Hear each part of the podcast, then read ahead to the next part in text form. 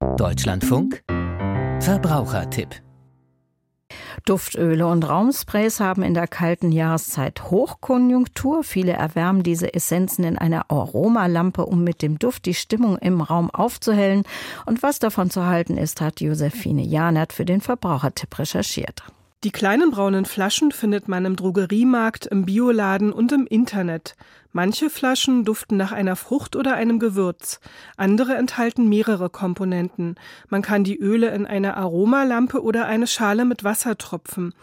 Marike Kolossa, Toxikologin beim Umweltbundesamt, meint dazu, Duftöle und Duftsprays sind tatsächlich komplexe Mischungen von Chemikalien.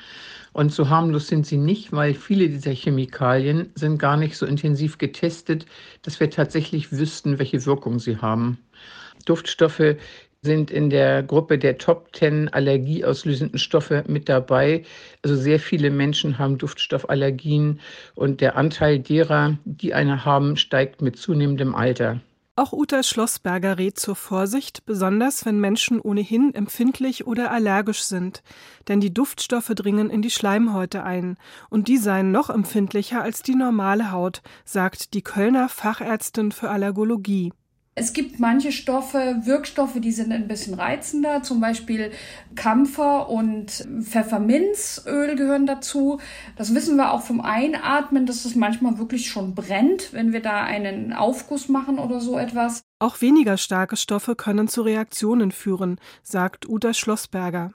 Und für empfindliche Menschen, die sehr stark auf dieses Riechen, auf das Sensorische reagieren, bei denen kann es sogar bei längerem Aufenthalt zu Schwindel kommen, zu auch Brennen, Rötungen im Halsbereich. Es kann bei bestimmten Stoffen dazu kommen, da gibt es eine Studie, dass die Bronchien quasi dicht machen und man dadurch auch schlechter atmen kann.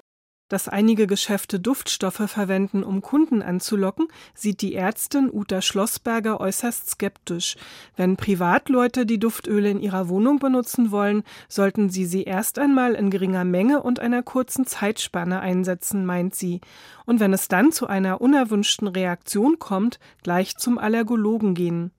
Marike Kolossa vom Umweltbundesamt plädiert dafür, auf Duftöle und Raumsprays ganz zu verzichten. So könne man das Risiko einer allergischen Reaktion ganz vermeiden. Selbst wenn die Hersteller mit natürlichen Inhaltsstoffen werben, könnten diese auf die Augen, das Hormonsystem und die inneren Organe einwirken. Nur weil ein Stoff natürlichen Ursprungs ist, ist er natürlich nicht unproblematisch. Das ist eigentlich für die Wirkung egal, ob jetzt beispielsweise ein Zitronenduft natürlich hergestellt ist oder synthetisch. Wenn man auf diesen Stoff allergisch reagiert, reagiert man so oder so. Was ist also zu tun, wenn die Luft im Zimmer abgestanden riecht? Einfach ein paar Minuten lang das Fenster öffnen.